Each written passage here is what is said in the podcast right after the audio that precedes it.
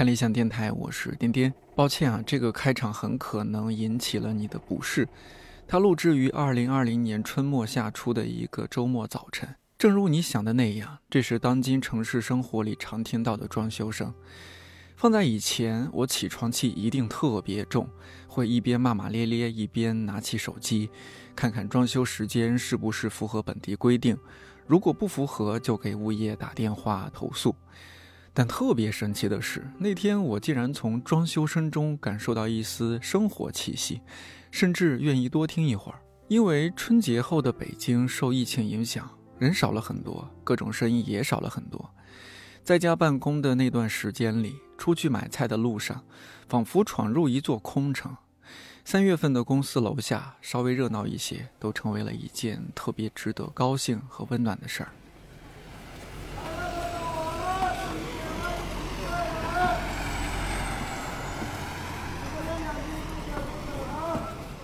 再过一个星期，二零二零年就要过去了，这是怎样的一年呢？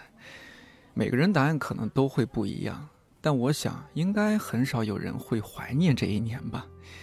看理想电台在今年一月份上线的《My Way 年华特约》专栏，一直关注我们日常生活的很多困境：生育、留学、自由职业、亚健康、年龄焦虑、亲子关系等等。作为今年的最后一期，我想邀请你一起关注希望这件事儿。这一年，你或许有不少觉得看不见前方、坚持不下去的时刻。到底是怎样的希望和信念支撑着你呢？前段时间，我拜托同事帮我在微博和粉丝群做征集，邀请各位看理想电台的朋友聊聊2020年最难的一段日子里你是怎么熬过来的。感谢每一位朋友的投稿，我挑选了一些在这儿和你分享，也希望他们的故事能够给更多人一些温暖和力量。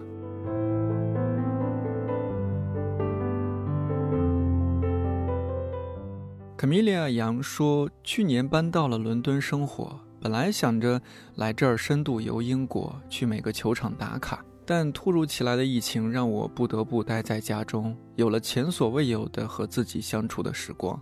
封锁期间的日常就是在家办公，去海德公园观鸟散步，和远方的小伙伴们不定期聊天。在这个特殊的时刻，又重新回顾斯多葛派的教义。”让我能够在混乱中保持镇定，摒弃不合理的想法和行为，并为自己制定计划，奋勇前行。很开心，疫情期间自己出了两本书，一本中文自传，一本英文小说。作为创作者，在疫情期间能传播的最好的能量就是冷静。只有这样，我们才可以从悲剧和危险中获得智慧。就像艾比克泰德所说的那样：“Make the best use of what is in your power。” And take the rest as it happens，尽全力做到力所能及的事情，并接受接下来会发生的一切。估计不少朋友最近也看到了相关新闻：英国首相鲍里斯·约翰逊宣布，这个月二十号起，对包括伦敦在内的几座城市实行最高等级的封锁。多个国家和地区也宣布暂停英国航班入境。伦敦市长萨迪克汗说：“这是二战以来最糟糕的圣诞节。”卡米利亚杨，不知道你在伦敦的情况怎么样？如果这期节目你有在听，也希望能在评论区看到你的留言。祝你一切都好。庄小梦说：“二零二零年，疫情打乱了世界的脚步，每个人的生活也或短暂或稍长的发生了变化。原本以为在家安安稳稳便能度过这难熬的日子。”但大二开学后，地狱般的生活让我始料未及。封闭管理的不便让我的身心都有了不同程度上的问题，时常头疼，时常难过。复杂而令人烦躁的专业课和压抑的生活让我陷入了困境和怪圈。我变得越来越没自信，俨然迷失了方向。我仿佛落入了一个黑洞，深深地被推进了深渊。向后仰的姿势让一切都措手不及，内心空洞。经过几轮崩溃恢复后，我向一位信任的老师寻求了帮助。他耐心地聆听我的困苦，并细致地给出答案，犹如救命稻草一般，给了我生还的机会。他非常支持我对于考研专业的改变，并对我抱有很大的肯定与期望。当他夸奖我的时候，高兴之余还夹杂着落寞与欣慰，因为已经很久很久没有人肯定我了。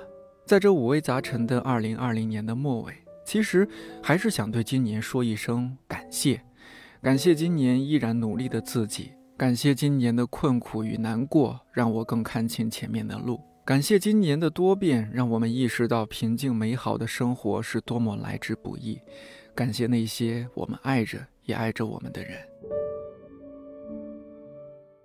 Hello，小梦。我觉得你特别棒的一点是主动去找信得过的人寻求帮助。其实好多时候我们就是很容易陷入自我否定的怪圈，可能是因为某件事，也可能是因为很多事儿累积在一起。疫情让很多问题更早暴露出来，或许不是件坏事儿。只要去认真解决，拦路石也会变成垫脚石。加油呀！小鱼鱼说，今年自己一个人刚到一座新城市没多久。在公司被裁员，感情上被男友骗，一度抑郁到极点，怎么也想不到生活还有什么希望和美好时，晚上在电话里对着爸爸哭了两个小时。爸爸说：“我想的太多。”他告诉我，生活里的希望不需要多伟大，去买一件自己喜欢的衣服，买一个可爱的娃娃，每个月发了工资都去吃一顿没吃过的美食，这都是一个个美好的希望。他说：“晴天的时候出去晒晒太阳，下雨天就在家里睡个舒服觉。工作没了就不工作，又不是吃不上饭。恋爱谈不好就不谈，有爸妈疼你爱你，如此如此。”第二天天亮了，我突然觉得生活挺好，且值得活下去。小鱼鱼，我只想说，有这么爱你又温柔的爸爸，真是太幸福了。只要还对生活抱有希望，并付出努力。该有的总还是会有的。Joanna Taylor 说：“二零二零年是我出生以来生活环境、心理成长变化最大的一年。这一年，我经历了艺考、高考，完成了所谓人生一大节点。也是这一年的高考前夕，我陷入了重度抑郁，而后又硬着头皮在高考后参加了没有结束的艺考，并在等待结果的那段时间从抑郁中走出来。”我才真正明白活着本身的力量。翻出那段时间的随笔，我觉得支撑我走出迷宫的是我叛逆的态度，还有赌上一切的倔强吧。就好像与世界作对。我现在在川影读导演系，课余生活很精彩，想做的事情也都大胆去尝试。很感激当时的自己没有放弃残存的信念，也感谢幸运女神为我开辟了一条美好的道路。活着本身就是成功，语言的力量时而强大，时而薄弱。希望在每一个岗位上埋头奋进的英雄能为自己而活，辛苦了，Joanna Taylor。恭喜你去了充满活力的城市和学校，而且我也很期待，如果将来你真的成为一名导演，过去的经历和生活会让你创作出怎样的作品？郭梦慧说：“首先，我必须说明，我也不知道我这种希望算不算希望。二零一九年，我重回了二零零九年的状态，做一个追星女孩，去各种音乐节，跨越半个中国去演唱会，买各种代言，偶尔还参与打榜。二零二零年，我参加了几次我喜欢的歌手的综艺录制，去看了他为数不多的两次演出，还有一次偶然的机会和他近距离接触。”这些是我在这痛苦的一年中最大的快乐，能够见到他是我最大的希望。或许在正常人看来，这不是一个马上就要过三十周岁生日的人应该做的事儿。我的同学都陆陆续续进入了婚姻家庭，有好几个在今年都生了小孩，开启了人生新的阶段，仿佛只有我还在停滞不前，和十年前相比一样的疯疯癫癫。二零二零年，有声音批判年轻人变得浮躁、焦虑、思考力退化，甚至进入娱乐致死的境地。但是如果婚姻和家庭对我来说都没有吸引力，当我不想走一条大家都走的路时，我可以拥有选择当个快乐的普通人的权利吗？Hello，梦慧，仅代表我自己吧，想对你说，可以，当然可以。如果大家都一样，这个世界该多无聊啊！而且现在即使当个快乐的普通人也是很难的。与其说你是状态停滞不前，不如说这是开启了第二人生。我都有点羡慕你了。对了，你追的是哪位歌手啊？说不定我也很喜欢呢。陆西西说：“希望这个词儿离我挺远的。父母跟我谈希望时，我觉得他们什么都不懂；老师跟我谈希望时，我觉得他在给我画大饼；朋友跟我谈希望时，我觉得不应该呀。你看他的朋友圈多丧啊，他怎么能跟我谈希望呢？”希望好像是上个世纪的词儿，人们痴痴相信，正活在希望的田野上。看理想，怎么能把如此毫无意义又异常遥远的词儿拿出来讲呢？二零二零年，我不是一个合格的写作者，不是一个合格的考研党，不是一个合格的女儿。我尝试读哲学、心理学，听摇滚，养植物。可那天，我看着一个神志不清的老奶奶握着两个冰激凌，蹲在路边舔。奶油流了满手，我递给她一张纸巾，她跟我说：“挺凉的，你要慢慢吃。”我哭了。原来，希望并不是一定能给你带来光，它只是会让你觉得，有那么一瞬间，活着没那么难，人儿很温暖。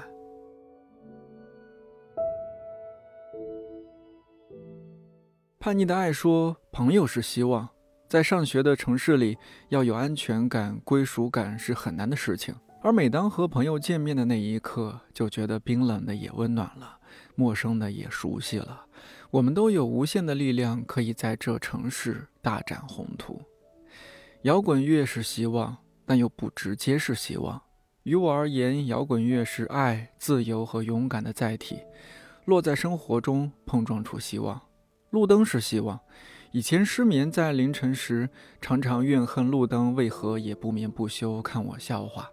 当我真的在走夜路时，又觉得不黑了也没那么怕了。树也是希望。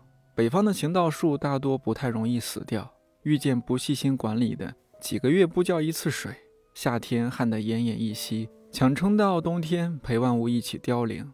到了冬天，竟还能再抽出新枝，长出新叶。希望对我来说最大的作用就是觉得世界还是美好的，世界是美好的，那么一切就都有意义。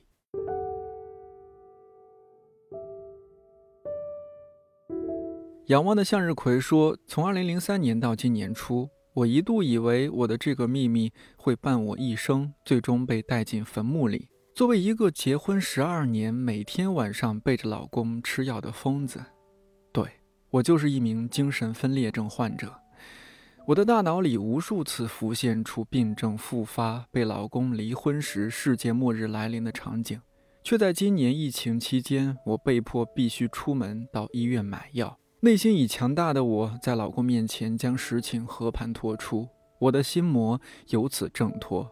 我是疯子，这个秘密便再也不是秘密。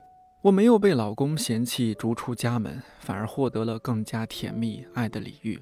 正是与爱人之间不会泯灭的爱，我勇敢地说出了埋藏十七年的隐情。不仅他宽容地再次敞开爱的怀抱，更让我敢于向身边的好友们坦诚我的经历，希望让我曾经奢求的健康成为现实。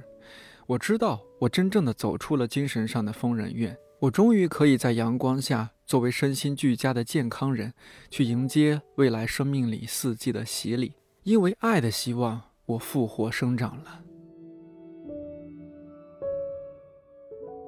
仰望的向日葵，不知道你有没有听说过《正午之魔》这本关于抑郁症的书？作者安德鲁·所罗门曾经分享过一个故事：他去参加一个连续三天的学术会议。第一天会后，一位女士把他拉到一旁，说：“有件事儿，我想和你说说。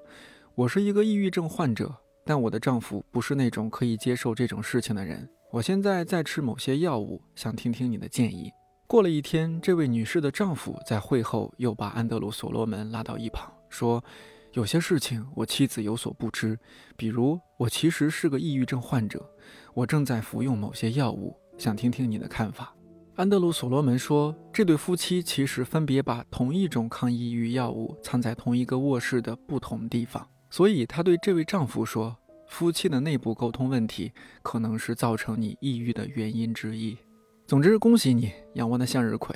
对身边人保守秘密一定是很痛苦的事情，更何况是十七年。”那从现在开始，努力向阳生长吧。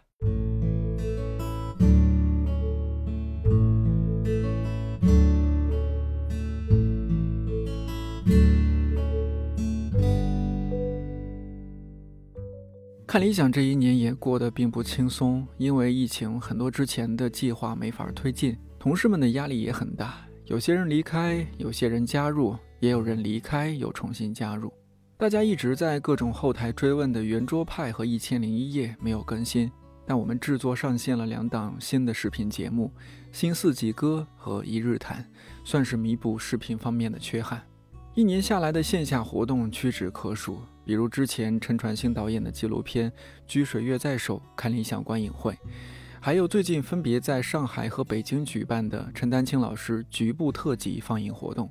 但每一场见到那么多看理想的朋友戴着口罩来参加，甚至是从外地赶来参加活动，我们都既惊讶又感动。这期节目我也找来几位看理想的同事，请他们分享一下自己的2020。Hello，大家好，我是看理想新媒体的编辑阿紫。对于我来说，其实算是没有熬过来，因为我在觉得很难熬的时候就逃跑了。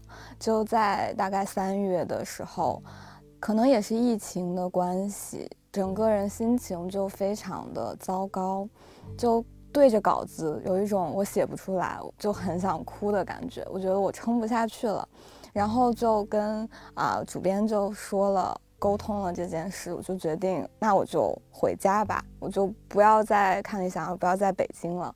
然后当时就决定回我家那边一个西北的三线城市吧。回去之后休息了两三个月，度过了一段非常幸福的没有工作的时光，天气也很好，就每天去散步啊，什么也不想那种，就觉得哎，回家还挺好的。当时有很多。家人和朋友其实都会问我说：“不可惜吗？你已经学了这么多年，然后上了还不错的学校，出国又读了一个还不错的学校，回来之后回到家里面，我当时一直的回答都是：这有什么可惜的？我努力这么多年，就是为了在现在有一个我不想努力的机会。就我前面努力了二十年，我后面五十年就还要继续努力下去吗？就是我在那两三个月。”心情比较放松的休假时刻想的事情，然后就开始工作了，去了一家报社，一个挺大的报社，所以报的，呃，新闻呢，就是基本上都是一些非常官方的新闻，然后去也会下乡。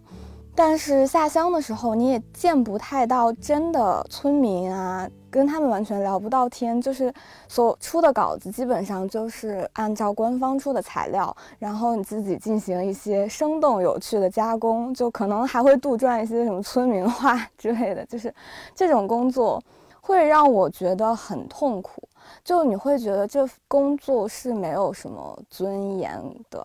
然后也没有创造力，你也可以不带着脑子工作，就常常会觉得在工作的时候，我的灵魂和我的身体是分离的，就那种痛苦比在看理想写稿又憋不出来的痛苦大概痛苦二百倍。就是，毕竟你曾经写的是你真的很想写的东西，而且你写出来之后会为自己骄傲，但在报社写的东西是你不想写的，写出来即便它效果很好，你也并不会觉得怎么样。然后就那样痛苦了几个月之后，就决定回来了。就刚好看见这边又在招人，我就问我能不能回来，然后就回来了。所以就是，不管是逃回去还是逃回来，基本上都是逃。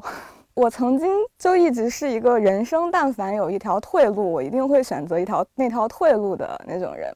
但经过了这样一番波折之后，现在就觉得其实。人生也并没有什么退路可言，就你越退，就越会被生活逼到墙角里面。为了自己真正想要的东西，有的时候死磕一下，可能也不会输。这就是我今年最大的感受。看理想电台的朋友，大家好，我是大一，我是现在八分的编辑。最难熬啊，那还是讲工作吧，因为我们平时的节目呢都是每周三、周五更新，在疫情那段期间，我们就做了每天更新，还是每天晚上八点，这个对道长和对我们团队整个压力都蛮大的啊。说是团队，其实我们做八分就两个人，我和木原，我们两个同事一起做，然后我们俩是轮流剪辑，也没有外包，然后也来不及找其他同事帮忙，相当于我们三个人在异地，道长在家里嘛，他在香港，然后我们两个各自在各自的家，但就变成了一个像战斗小组一样的团队，因为道长他理论上他应该是在每个更新日的。上午或者是早上把节目发出来，因为如果了解他作息的朋友可能知道，他是一个非常晚睡，然后大概每天只睡四五个小时的人，所以一般他结束工作是在每天早上的六七点钟，他可能结束工作，然后去睡觉，睡到十一点左右、十点左右起来，所以乐观情况下，我们按理说应该是在五六点或者六七点的时候收到节目的，可是呢，在那段期间，我们发现几乎每一天都是在晚上。五六点钟才能把节目给我们发过来，因为我们要八点上线嘛，这个不能改、不能变的一个死命令。所以收到他的节目之后，就会特别仓促的做一系列的加工剪辑，甚至有的时候我们真的来不及剪完整个节目，只能从音频软件里面看波形，就哪块真的是看它是咳嗽了，或者是明显的爆掉了，我们把那块处理一下，然后就赶紧包装好上线。上线之后，我们再暗搓搓的。晚一点替换一版上去，所以有的朋友看到说这个节目，哎，好像是五十八分钟，怎么明天我再看变成五十六分钟了？你是不是删了哪里？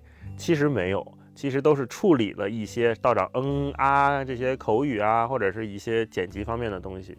就是每天等道长发来节目之前那段时间会有点焦虑，因为不知道他会录多久，然后不知道我们要剪多久，不知道这个节目发出去之后大家会什么反馈，因为那段时间大家的情绪很饱满。每天都在被各种新闻去冲击，我觉得都不是冲刷，是冲击每一个人的观念和灵魂。所以那段时间我们也会觉得，怎么以一个恰当的姿态去介入这个公共事件，疫情那段时间去介入这个公共事件，去讨论它，去表达看理想的观点和梁文道的观点，这个是我们非常小心的一件事情。坦白讲，那段时间我们每一个都是会在群里面起三四个标题发到群里面，请大家投票。投票完了之后，我们再有一轮筛选，然后再发布出来。因为我们非常不想把它做成一个很煽情或者是很煽动情绪的节目。本身道长也不是。那在编辑的过程当中，我们就要很小心这一点，把有一些我们认为肯定会爆的标题反而拿掉，换成一个稍微温和一点的标题。那在这个取舍过程中，我可能是会有一点纠结。作为这个节目的编辑，我当然希望他收听的人越多越好。我可能会更注重他的数据，注重他的留言量。可是另一方面是价值观 和整个公司，包括道长他的内容，让我更沉下心来一点，让我知道说有些东西有效，但我们不能做。Hello，大家好，我是看理想视频部的毕君。之前在我们 My 位专栏里面有跟大家来聊过两次，一次是关于生孩子的话题，还有一个是三十岁的我们到底有没有中年焦虑。我的二零二零年有一个很大的感受，就是觉得今年北京的冬天特别的冷，还特别特别的漫长。但我其实有跟身边同事聊天，大家好像都没有这个感受。我想起来，可能是因为我们今年做的一档节目有关，那就是跟优酷重新合作的《新四季歌》。我们的这一季的主题呢是《新四季歌》的秋冬篇，因为我们是在今年的秋天启动，然后收官在今年的冬天。嗯，实际上我们的拍摄是在九月底，第一期是跟马迪去到了内蒙古乌兰察布的火山。大家知道，九月底的内蒙古已经非常非常非常冷了。大家看过节目的人可能知道，那一天晚上是马迪跟我们两位主持人在草原上扎帐篷，聊着聊着天儿就烤起了羊腿，烤着烤着羊腿就唱起了歌，是非常温暖、温馨、治愈的一个氛围。那其实幕后的工作人员们就没有这么幸福了。我当时记得就是在那个漆黑的大草原上。被十几个客户围着，然后追着我，然后一直在沟通内容啊、权益啊、种种种种的问题。我直到拍摄完回来之后，很长的一段时间，一闭上眼睛，还是那、那、那一个画面，让我就是久久难以忘怀。我自己的一个工作照，就是身披一个军大衣，就是那个揣着手蹲在那个大草原上。所以其实对我来说，从九月底的时候就已经开始过冬天了。还有另外一个我自己也觉得很重要的一个事情，想要跟大家来汇报一下，就是我们做的另外一档视频节目，叫做《一日谈》，是我们的知名的电台主持人，然后也是看理想的专栏作者李厚辰小李老师。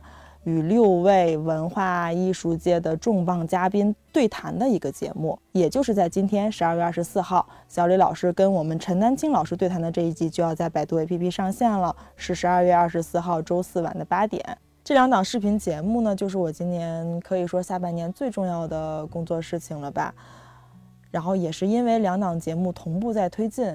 我自己就大量的频繁的在外出差，我每次会隔很久才能回到公司一次。听到公司同事跟我说的最多的一句话就是啊，好久没见。对，就是可能说上次见到你还是夏天的时候啊，没想到现在就已经都冬天啦，怎么样的这些。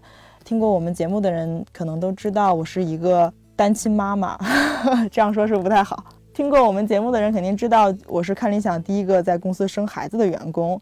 我的另一半呢，也是。从事影视行业的一个摄影师，嗯，很不巧的是，他这三个月也一直在出差，所以说我们的孩子在这几个月的时间，不光是见不到爸爸，连妈妈都没有见到，然后也是我非常愧疚的一件事情吧，就觉得，嗯，把自己的责任甩给了我的父母，然后让我爸爸妈妈就是为我付出了很多，我在此也特别希望能够感谢他们。在这个过程里，我自己也觉得错过了孩子的成长，是我比较大的一个遗憾。希望在未来一年的时间里面，我能够尽量的在工作和生活上有一个平衡吧，能够有更多的时间陪伴家人，不要让孩子做留守儿童。你好，我是看理想的音频编辑香玉。今年是我进入看理想的第一年，这一份工作也是我的大学结束之后的第一份工作。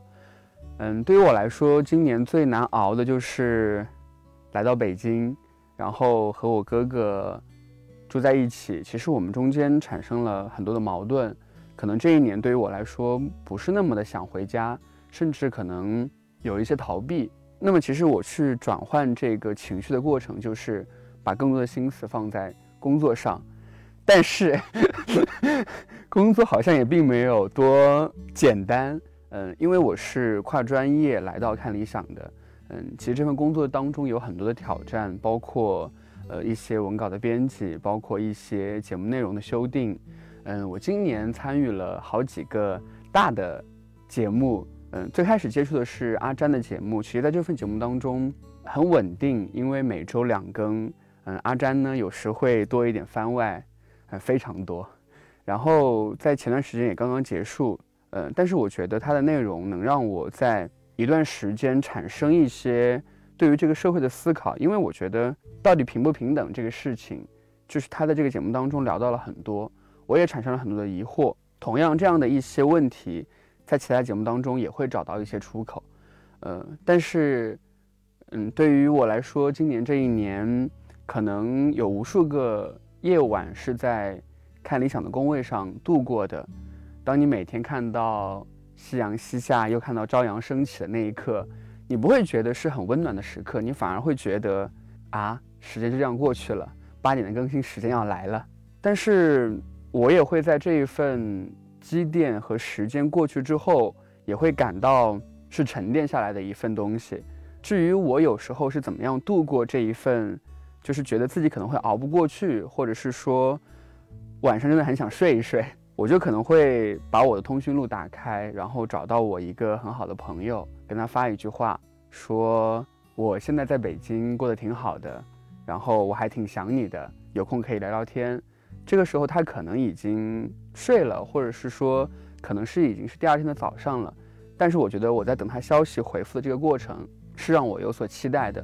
也就是在这样的无数个期待当中，我也度过了今年这一年。我也相信，在未来的一年当中，我也会等待更多的无数的期待。而且我在今年快结束的时候，呃，参加了一个活动，在这个活动当中，我又找到了一些新的朋友。这个过程是让我又找回来以前那份非常开心、非常激动的心情。所以我觉得，二零二一年我会以一个更加有期待、更加有想法的一种感觉去迎接它。大家好，我是看理想的音频编辑夏夏。嗯，二零二零年比较难熬的一件事情，其实就是上周刚刚发生的一件事情。我跟室友刚刚搬进了新家，不到一个月。还没有完全收拾好，然后周四的时候，房东就突然毁约，命令我们马上搬走。所以我们周四找了一整天的房子，周四晚上终于找到了一间还不错的。周五收拾了一天就搬走了。具体的原因其实我不太想多说，呃，据说是因为胡同要整改，因为我们之前租的房子是胡同的房子，然后房东为了多牟利，所以。提前毁约，为了就是可以从中多捞一笔钱。得知这个消息之后，我当天晚上其实是整个是处于一个炸掉的状态。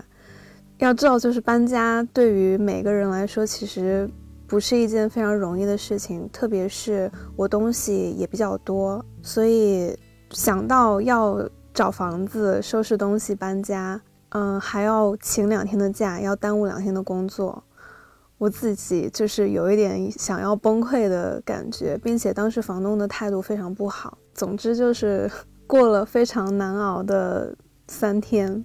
我平时不是一个爱发朋友圈的人，然后那天我发了一条朋友圈，嗯，大概说了自己现在面临的情况，然后让我感觉到非常欣慰的是，很多平时不怎么联系的朋友，也全部都发来了慰问。让我觉得非常的欣慰，然后另外一方面也让我感觉到自己其实有在被支持，有在被关爱，有在被帮助着，让我感觉到很感动。大家好，我是小七，是看理想新媒体部的一个编辑，平时我偶尔会出现在没理想编辑部的电台上，然后今天就被。颠颠上拉过来 讲一讲自己一个小的事件吧。印象最深的时候是今年二月份的时候，那时候国内疫情是最严重的时候，而且疫情的前景也特别不明朗，大家就不知道说这个疫情它会发展到什么程度，能不能控制住，然后。我们的生活是不是也会维持这样的变化？而且那时候已经有一些讨论了，就是不管是说你在工作中，在生活中，你会觉得说所有的事情都因为这个停滞了。那段时间又正好是大家都在居家隔离的时候，北京是每个小区都比较封闭，然后出去是需要通行证，而且也查得很严，所以大家也都是待在家里的时候。就记得特别清楚，二月份的时候，北京下了一场特别特别大的雪，然后又因为没有人出门，所以小区里的雪都是很厚很厚，没有什么脚印，看起来就有一点点末世的感觉。记得很清楚，那天我是去菜店里买菜，就是骑着车在雪地里，就有一种荒野求生的感觉。然后骑到我楼下的时候，我就听到树上有鸟叫声。就抬头一看，因为我本人是很喜欢野生动物的，所以我就认出来那是北京一种比较少见的山雀。第一是它在枝头跳跃的很活泼，当时我就震撼住了。除了我本身很喜欢野生动物之外，就是当你看到一个活生生、陌生的一只鸟儿在枝头上跳跃的时候，那个生命给我带来的生命力是非常震撼的。我就记得我在树下痴痴的看了它好久。树上遗遗留下来的一点点果实，然后它吃完之后，我看它飞走，我才回家。这个印象就是在二月份已经过去好久之后，它还是时不时会浮现在我的脑海里。我就记得那个雪地，然后那个自行车，然后自行车压过那个车辙，然后，呃，路上没有行人的一个空旷的小区，然后还有一只鸟儿在陪伴我，真的就会觉得说，哎，还好还有鸟儿在身边那种感觉。哦，对了，差点忘了，还在美国的看理想资深实习生阿令，听听他的二零二零怎么样？大家好，我是阿令，我现在在美国的芝加哥，还有一天我就要正式毕业了，现在还在学校完成最后一些工作，马上也要回国，然后希望之后能有更多的机会呃，不管通过什么样形式也好，跟大家见面聊天儿。回顾二零二零年的话，我个人面对挫折也好，或者生活中的不开心也好，我自己的一个方法就是创作。在这一年里面，我的一个作品是根据疫情有关的。嗯，在之前的节目里面也提到，是用便利贴在窗户上贴一些东西。那件作品后来也参选了好多的展览，拿了一些奖。嗯，可能也是跟时下比较息息相关吧。反而对于我来说，这个疫情也是让我作品有了一些新的变化的一个点吧。哦，举一个小的例子，关于创作的，就是我有一天吃饭的时候吃到了一个叫那个 fortune cookie 的那个小纸条，上面的一条就是，呃，you need not worry about your future，你不必担心你的未来。呃，在当时我会觉得这个纸条给了我特别大的希望和。前进的动力，我会觉得没关系，不用担心。然后，嗯，主要也是因为我当时面临着毕业和疫情，就是很多不开心的事放在一起，我就开始以这个字条为一个创作来源，然后不断的在印一些我童年时候的版画，然后把这张字条上内容放在我童年时候照片，就好像我站在现在跟过去的说，你不必担心你的未来。呃，某种意义上，仿佛也是在跟我自己说，我现在不必担心我的将来。有一天晚上，我就是在印这张版画的时候，其实内心特别的痛苦，就是面临很多事情。嗯，然后我就在放歌，我当时放的是盘尼西林的《再谈记忆》，还是《再谈再谈回忆》，我忘了那个歌名。我就觉得那首歌给了我某种力量，再加上我印的那张版画。嗯，那天我就印了好多，我大概印了五十多张同样的这个字条，在一些我别的纸上。我也希望之后能够把我印的别的那些画，呃，送给我的朋友们，然后把这种力量传递给别人，也让他人都觉得没关系，无论情况再怎么样糟糕，都不要担心你的未来，嗯，生活会越来越好的。嗯，所以我认为这可能是我面对二零二零不开心的时候。的一个方法吧，就是创作。除了做版画和嗯做一些别的作品之外，我也在开始准备做自己的播客，也希望能够让我和我身边的朋友更多的发表一些自己有的没的想法，呃，分享给大家，能够让大家不开心的生活变得开心一点，聊一些有意思的东西。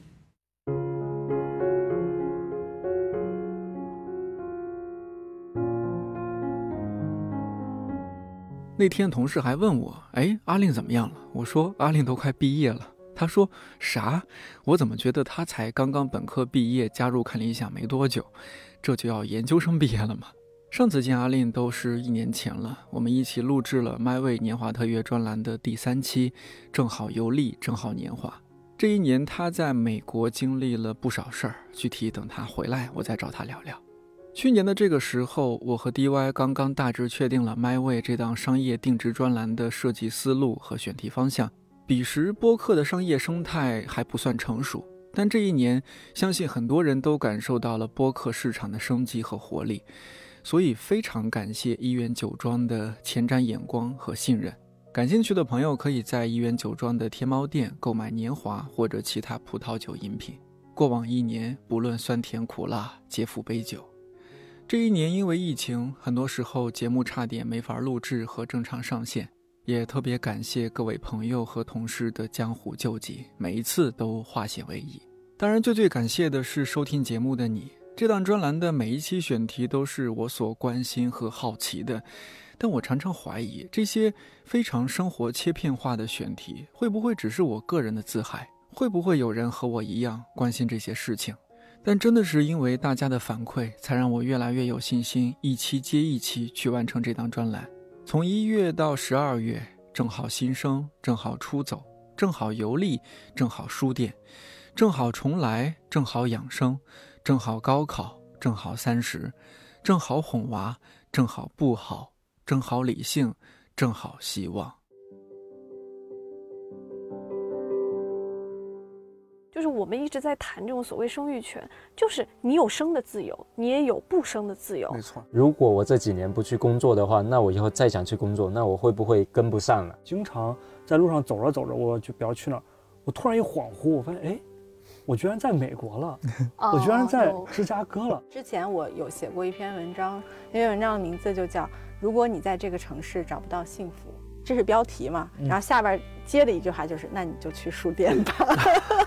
但是我感觉其实我们这是有共性的，就是我们都觉得当前的生活好像会过得有一点日复一日，然后就是你你每天的新鲜感可能会有一点，嗯，比如说百分之五左右的时候，你就会想要去寻找一个下一个阶段，让自己感觉到你的日子是不一样的。嗯，像我的语文老师他就和我说说。就是无论你考到什么学校，二本，哪怕你是考的那个专科，你只要进了学校以后，你进去找的第一个地方是图书馆。你让你这四年在你图书馆里面，你重新去奋斗，你把把它当一个新的开始。那你再去考一个好的研究生啊，然后博士什么的，你也是一个新的开始。你不是说一个高考就一棒子打死了。像我特别早期的时候，那么累的工作也能扛过来。我真的有一次做活动，我一个星期没睡。当时一个星期没睡，这是张艺兴水平。你也是大众的一份子，你的判断力不见得比大众的判断力差。嗯，大众认可的一些事情，并不见得就适合你。也许你用你自己和大众均等的这样的判断力去为你自己决定事情的时候，你才会真的感觉到舒服。我觉得太可怕了，就是父母把所有的精力都都盯在孩子这写作业，然后上课外班这个身上，我觉得太可怕了。特别的望子成龙那种。哦，对我我没有办法跟那样的家长相处，我也不希望孩子跟那样的孩子在一起，所以我我愿意给他弄一个就是稍微一般一点的学校，就是也没多好，也没有多差，然后给他更多的能自由的把自己变坏的空间。今天整个的状态我都是一个非常不开心的状态，而且我已经习惯了这种不开心的状态。今天也很想哭，昨天也很想哭，可是我不敢哭。逛着逛着，尤其是现在这种推荐算法，就是。你看了这件衣服不满意，下面它可能就会出现一个你看上去还可以的。然后就是，其实刷淘宝有的时候就像刷刷抖音一样，就是是一个洞接着另外一个洞那种感觉。嗯。